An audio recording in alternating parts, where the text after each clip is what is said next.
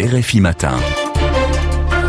Depuis le mois de juillet dernier, la Grèce connaît un, regain de demandeurs d'asile en provenance de la Turquie voisine et en particulier sur les cinq îles de la mer Égée qui servent de centre d'accueil et d'enregistrement de ces demandeurs d'asile. L'an dernier, plus de 55 000 personnes ont ainsi débarqué sur ces îles, comme par exemple à Lesbos ou à Samos, où se trouve à présent notre correspondant Joël Bronner. Bonjour.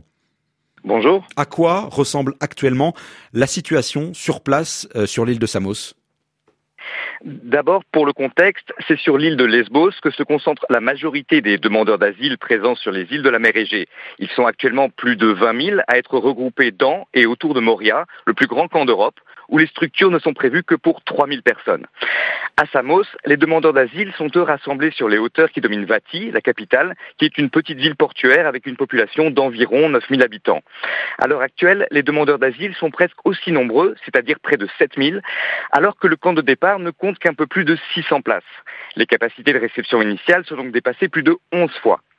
Résultat, si vous quittez le front de mer où se trouvent des cafés, des restaurants et des petits commerces pour remonter vers la vieille ville de Vati, vous apercevez au bout d'environ 10 minutes de marche des centaines de tentes de fortune agglutinées sur le sol incliné de la colline qui domine la cité.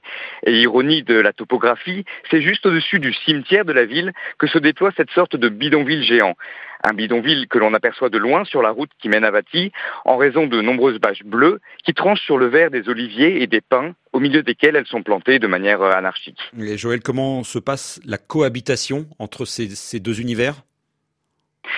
Lorsque l'on se promène à l'heure actuelle dans les rues et les ruelles de Vati, on croise pour ainsi dire autant de Grecs que de ressortissants de pays en proie à des violences comme l'Afghanistan, la Syrie ou encore la République démocratique du Congo. Au sein de l'espace public, demandeurs d'asile et populations locales sont donc contraints à la cohabitation.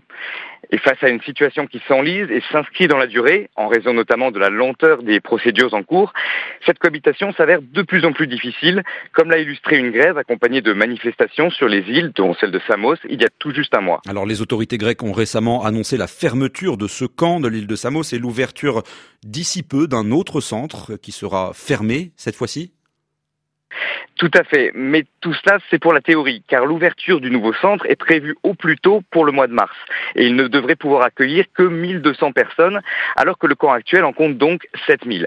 Si des mesures d'urgence ne sont pas mises en place par les autorités, il paraît difficile de concevoir que le camp actuel, où les demandeurs d'asile continuent à s'entasser dans des conditions misérables, ne ferme rapidement, et que donc la situation ne s'améliore durablement sur l'île de Samos. Joël Bronner, correspondant de RFI en direct avec nous à Paris, il est 7h49.